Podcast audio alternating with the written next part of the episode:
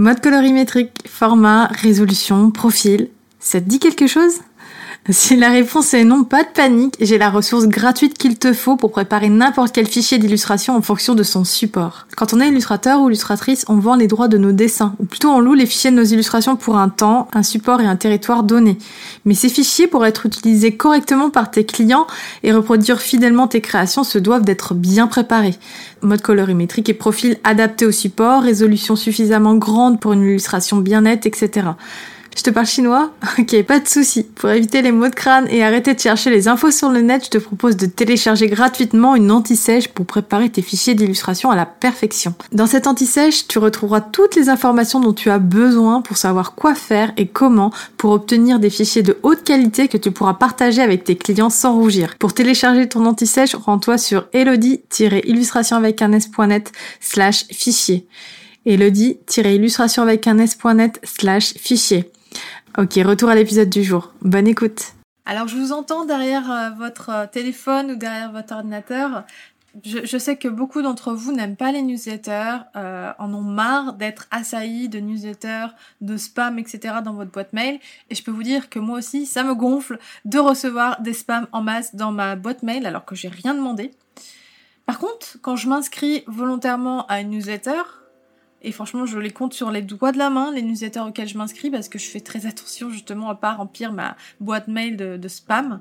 Quand je m'inscris à une newsletter, c'est parce que j'ai vraiment envie de recevoir le contenu de cette newsletter, de la personne qui l'envoie, parce que ce contenu il m'intéresse vraiment, et qu'éventuellement j'ai envie de recevoir les futures offres et suivre l'actualité de la personne ou de la marque.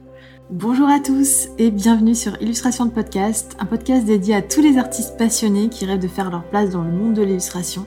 Donc si c'est ton cas, bienvenue à toi. Je m'appelle Elodie, je suis illustratrice, éducatrice et je vis avec mon chien Lennon entre Paris et l'île de Léron. Je me suis lancée en 2010 dans l'illustration et après avoir travaillé dans l'univers de la mode, de la beauté, de l'édition et j'en passe, en 2017, je me suis donné pour mission d'être un petit peu comme votre grande sœur pour vous transmettre un petit peu ce que j'avais appris sur le terrain, notamment grâce à mes agents, pour vous donner les clés, les outils, la confiance qui vous permettra de gagner en visibilité et faire votre place dans le milieu de l'illustration. Dans ce podcast, je partage des mini plans d'action applicables immédiatement pour t'aider à développer ton activité et générer rapidement des revenus de tes créations et je partage aussi de la motivation, du soutien et des clés pour t'aider à te sentir plus légitime dans ton travail, parce que je sais qu'on en a terriblement besoin quand on est artiste. Ma devise, on apprend mieux quand le contenu est méthodique et quand le format est beau. Un petit peu comme avec les cahiers de vacances, et c'est la promesse que je te fais à travers tous mes contenus. Alors si tu es créative et que tu as de grands rêves, tu es au bon endroit. C'est parti Bonjour à tous et bienvenue dans un nouvel épisode d'Illustration le podcast. Moi c'est Elodie et aujourd'hui on va parler d'email marketing ou de newsletter si vous préférez et euh, je vais vous donner 5 conseils pour écrire des newsletters que l'on a envie d'ouvrir. Alors je crois que c'est la première fois que j'aborde ce sujet sur ce podcast, mais pourquoi j'avais envie d'en parler? Parce que euh, tout simplement, peu importe ce que vous vendez aujourd'hui, que ce soit un service d'illustration pour des marques, euh, ou encore des commandes personnalisées pour des particuliers, de la papeterie illustrée euh, dans votre boutique, ou encore des produits numériques, des ateliers, etc., etc., etc. Peu importe ce que vous avez à offrir, peu importe votre offre, la meilleure façon de rassembler une audience qualifiée pour cette offre, c'est de mettre en place une newsletter. Alors, c'est quoi une newsletter concrètement? Bah, C'est tout simplement des emails que vous allez envoyer de façon régulière à votre audience, soit pour les divertir, soit pour les informer de votre actualité, les inspirer, etc. Et occasionnellement pour promouvoir vos offres. Parce que contrairement aux idées reçues, les newsletters, c'est pas fait que pour agresser les gens euh, chez eux dans leur euh, boîte mail, c'est fait pour aussi pour divertir, pour informer et pour euh, inspirer. Un petit peu comme ce qu'on fait sur les réseaux sociaux. Et d'ailleurs, pourquoi aujourd'hui, à l'ère des réseaux sociaux, pourquoi se donner la peine d'envoyer des mails à sa communauté alors qu'on peut très bien communiquer, divertir, inspirer, etc. sur Instagram par exemple ou TikTok? Et bien tout simplement parce que si vous ne le saviez pas, l'email marketing offre un retour sur investissement 4 fois supérieur à n'importe quel autre canal de communication.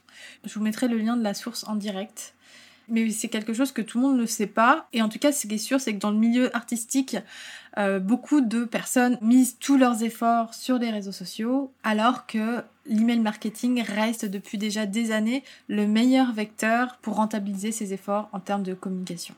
Quand on reçoit un mail d'une personne qui crée du contenu intéressant, en général, on prend le temps de l'ouvrir.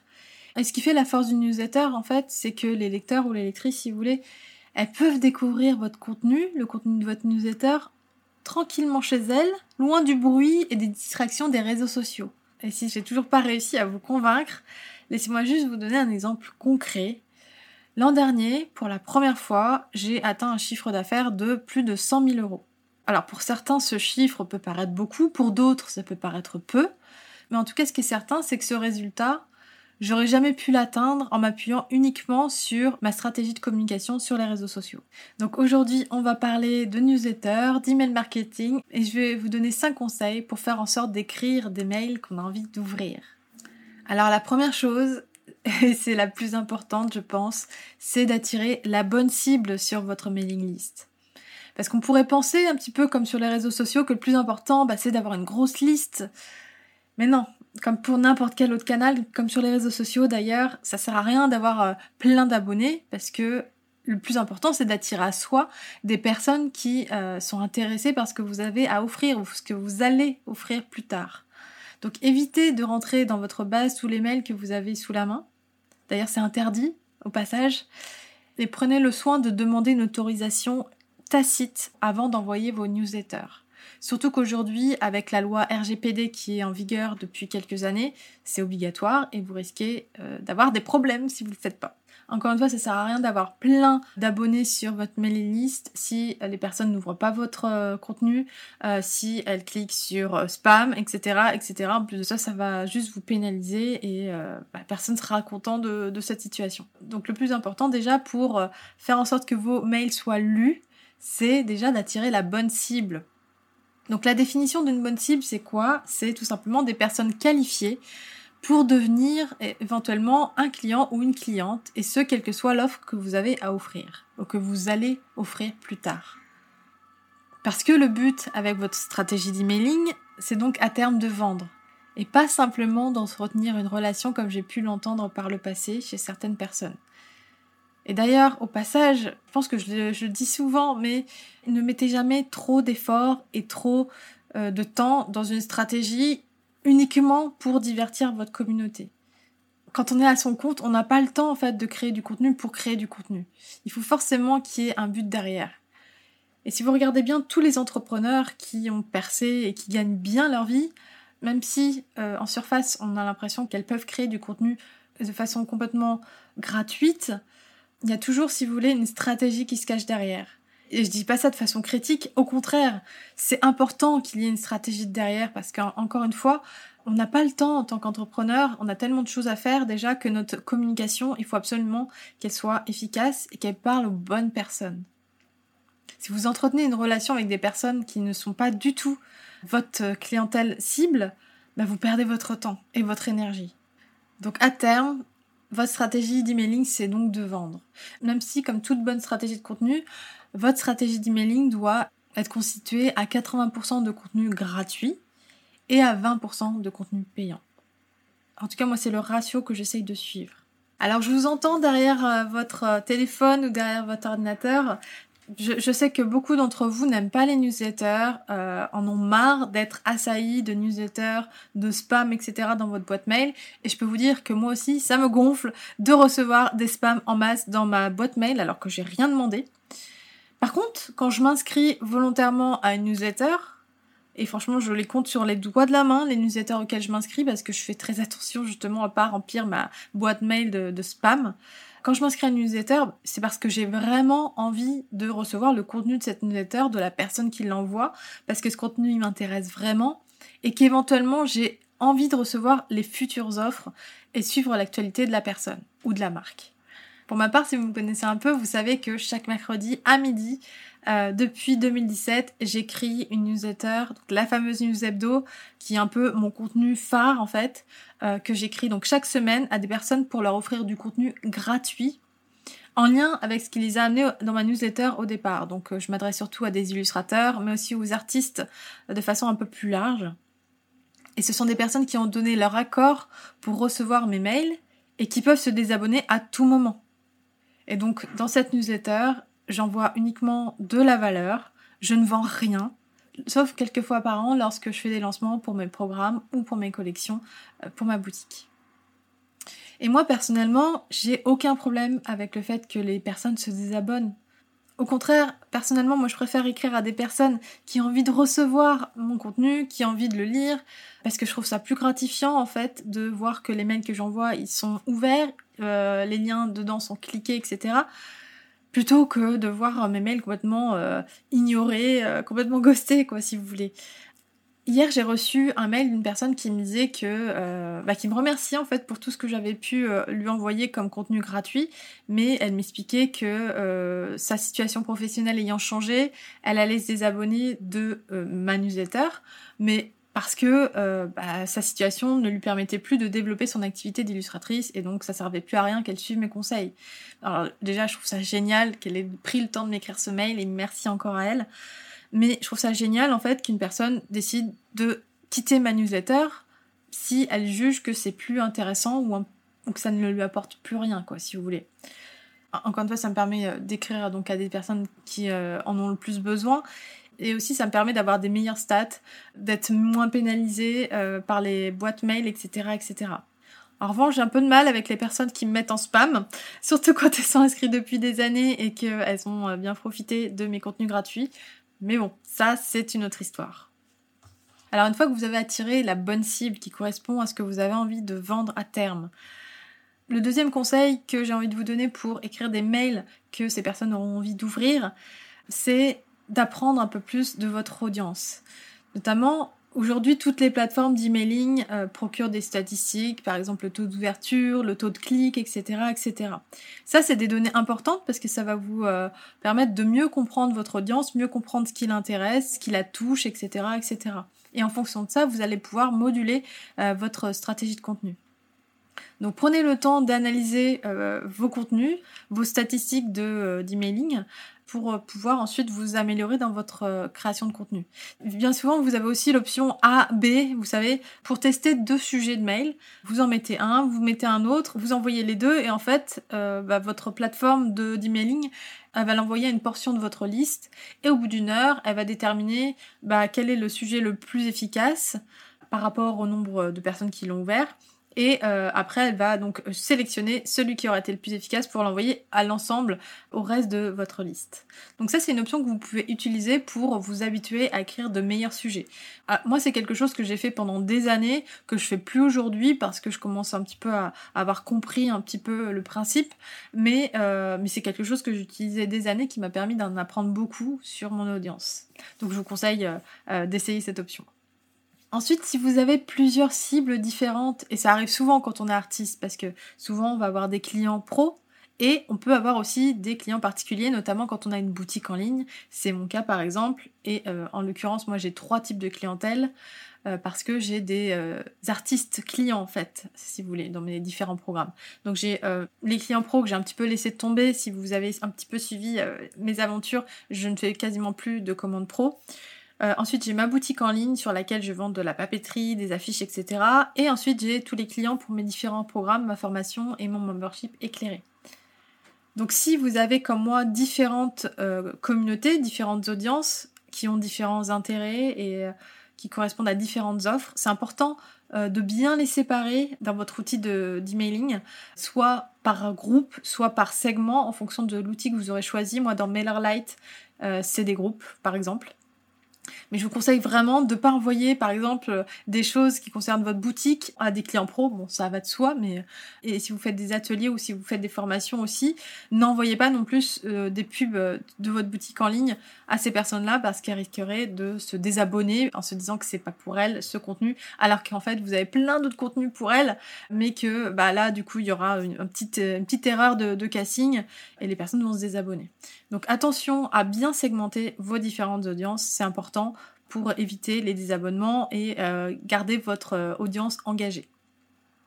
Et enfin, surprenez-les un petit peu c'est-à-dire que, bien sûr, vous pouvez avoir un contenu régulier qui va respecter, par exemple, les cinq piliers de votre stratégie de contenu, mais parfois, vous pouvez aussi les surprendre avec un, mail un petit peu plus simple, un, mail qui va juste être euh, du love, euh, de l'encouragement, ou quelque chose euh, d'un peu plus personnel, une petite anecdote qui pourrait apporter quelque chose de la valeur à votre audience, mais qui n'ait absolument aucun fond, si vous voulez, euh, autre que quelque chose de personnel.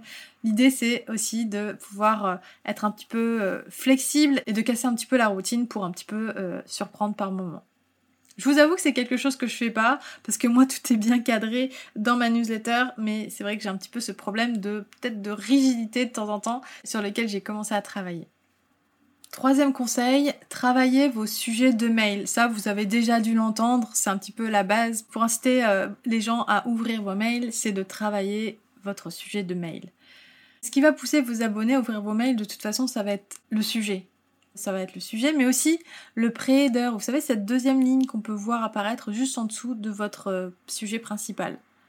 Donc soignez-les bien et faites en sorte de ne pas faire trop long histoire que euh, bah, sur un téléphone, on puisse quand même comprendre de quoi il s'agit, si vous voulez, et qu'on puisse comprendre un petit peu euh, bah, la phrase sans avoir la fin, parce que forcément, il y a de grandes chances qu'elle soit coupée si elle est lue sur un téléphone. N'hésitez pas à utiliser des emojis moi, j'étais pas hyper friande d'emojis avant, mais en fait, je me rends compte que c'est chouette, que tout le monde aime ça, et qu'en plus, on peut utiliser des emojis en fonction de la saison, en fonction du sujet, et euh, je trouve ça hyper, euh, hyper ludique. Donc, n'hésitez pas à utiliser des emojis pour rendre votre contenu un petit peu plus euh, fun, un peu plus attractif. Si vous le pouvez, je vous conseille d'utiliser le nom. D'ailleurs, j'ai pas précisé, mais j'en profite pour le dire là. N'envoyez pas vos mails avec une boîte mail classique, par pitié. Utilisez un logiciel de mail du type MailerLite ou Flowdesk qui va vous permettre d'avoir de nombreuses fonctionnalités que n'auront pas euh, une boîte mail et surtout ça va vous permettre de bah, d'avoir quelque chose d'organisé tout simplement et d'avoir accès aux, statistiques, etc., etc. Et notamment, ça va vous permettre d'avoir l'option euh, d'utiliser le prénom dans le sujet. en fait, des études ont prouvé que le fait d'incorporer le nom dans le sujet euh, d'un email, bah, ça permet d'avoir un taux d'ouverture plus élevé. Les gens se sentent plus concernés tout simplement. Même s'ils savent que c'est un mail qui est envoyé en masse, ben, le fait de voir son prénom quand même, ça attire plus l'œil si vous voulez, et ça incite plus à ouvrir le mail. Bien entendu, dans vos sujets de mail, bah, l'idée c'est un peu d'être catchy, d'attirer la curiosité tout simplement. Donc pensez à des titres de journaux par exemple, parce que les êtres humains sont de nature curieuse et donc un titre intrigant aura toujours plus de chances d'attirer les gens et de les pousser à ouvrir. Donc faites preuve d'un peu de mystère, attisez un peu la curiosité, amusez-vous avec ces sujets, mais n'en faites pas non plus euh, des caisses. Moi j'avais tendance à réfléchir pendant des heures à mon sujet alors que il faut pas non plus euh, se bloquer. Voilà, essayez de, de vous amuser avec ça en pensant à ces petits tips que je viens de vous donner. Parce que oui, on est tous occupés, on a tous plein de mails qu'on reçoit tous les jours et ces petits conseils, en fait, c'est ce qui va vous permettre euh, d'augmenter euh, le, taux d'ouverture de vos mails. Mais par contre, n'utilisez pas le sujet de vos mails pour tromper votre audience sur son contenu. C'est important que quand ils ouvrent votre contenu, il n'y ait pas de déception, que ça corresponde bien à ce que vous avez indiqué, etc., etc. Donc ça c'était pour le sujet, mais quant au pré-header, donc encore une fois la petite phrase qui se trouve sous le sujet, euh, beaucoup de personnes ont tendance à l'oublier alors que c'est une super deuxième chance d'intéresser les lecteurs. Moi ce que je fais généralement, c'est que quand j'ai deux contenus dans ma newsletter, c'est souvent le cas, dans le sujet je vais parler du, contenu le plus intéressant, celui qui va vraiment intriguer. Et dans le pré-header, du coup, je vais parler de l'autre contenu. Voilà. Comme ça, si le premier contenu ne les intéresse pas, peut-être que le deuxième contenu les intéressera. Ok, donc maintenant, quatrième conseil, nettoyez votre liste régulièrement. J'en parlais tout à l'heure, mais ça sert à rien en fait de garder des abonnés qui n'ouvrent jamais vos emails. Ça va fausser vos stats, ça va vous pénaliser dans l'ouverture de vos mails parce que vos mails vont passer dans les spams. Et donc il y a des gens qui vont jamais pouvoir avoir la chance de lire vos mails, même si bah, elles auraient peut-être aimé les lire, parce que vos mails vont être directement passés à la trappe dans les boîtes de spam de ces personnes-là, parce qu'elles vont être filtrées, notamment Gmail adore filtrer toutes les newsletters, donc ça c'est un peu une calamité, mais c'est quelque chose qu'on peut pas trop éviter. Par contre, on peut le limiter justement en nettoyant sa liste régulièrement de façon à supprimer tout simplement les personnes qui n'ont pas lu ou ouvert vos newsletters depuis un certain temps. Moi, par exemple, c'est quelque chose que je faisais avant une fois par trimestre. Et maintenant, je le fais tous les mois. Alors forcément, ma liste du coup ne grandit pas énormément, mais par contre, le taux d'ouverture, lui, grandit et grimpe au fur et à mesure que je supprime les personnes qui visiblement ne sont plus intéressées par mes contenus. Et je suis passée comme ça de 40% d'ouverture à 55% d'ouverture juste en clinant ma liste. Donc je sais que ça fait mal au cœur, mais en supprimant ces personnes, dites-vous que ça sert à rien de les garder, qu'elles faussent vos stats et que bah, n'ont pas envie de recevoir vos contenus. Alors, n'hésitez pas à envoyer un petit mail pour les prévenir que vous comptez les supprimer, etc. Parce que parfois, elles peuvent euh, vous dire, ah bah non, en fait, j'ai envie de rester. Mais ne soyez pas trop euh, mélancolique de ces personnes-là parce que si elles n'ouvrent plus vos mails, c'est soit qu'elles ont plus le temps, soit que votre contenu ne les intéresse plus pour X ou Y raison. Ou peut-être aussi c'est des personnes qui ont plusieurs mails et qui peut-être vous suivent avec une autre mail et n'utilisent plus celle-ci. Vous voyez, ça peut être aussi ce genre de raison. Mais dans tous les cas, autant les nettoyer pour éviter d'envoyer des emails à des personnes qui ne vont pas les ouvrir. Et enfin, le cinquième conseil, c'est de fidéliser votre audience. Donc pour ça, pour moi, rien de tel que d'injecter votre personnalité. Les gens qui vous suivent fidèlement, ils le font évidemment parce qu'ils aiment vos contenus, a priori, mais aussi parce qu'ils ont appris à vous connaître à travers ce que vous avez donné à voir. Donc n'essayez pas d'être quelqu'un d'autre, n'essayez surtout pas d'être parfait parce que la perfection c'est chiant. Et surtout c'est culpabilisant.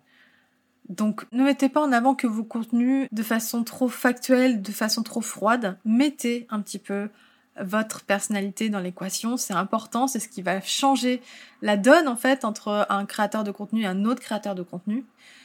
Utilisez vos cinq piliers de contenu pour créer ces, euh, différentes euh, newsletters, ces différents mails, de façon à ce qu'il y ait une certaine régularité et que vos contenus soient prévisibles, que les lecteurs sachent un petit peu à quoi s'attendre. Ensuite, c'est très important aussi d'avoir un rythme dans votre newsletter. Donc moi, je vous conseille d'avoir un rythme hebdomadaire. Pourquoi? Parce que c'est le bon rythme en fait pour qu'on ne vous oublie pas, c'est le bon rythme pour que vous rentriez plus facilement dans le cœur de vos abonnés. Mais pour commencer, vous pouvez commencer par un rythme mensuel et petit à petit augmenter la dose, quoi, si vous voulez. Vous n'êtes pas obligé de faire des euh, newsletters avec plein de graphiques, plein de dessins, plein de choses, plein de bidules. Faites simple en fait. L'idée c'est d'être régulier. Donc vous pouvez faire simple.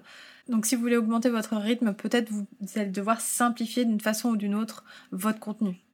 Vaut mieux avoir quelque chose de court et de simple que vous allez envoyer toutes les semaines que d'avoir un pavé que vous allez envoyer tous les six mois, voyez.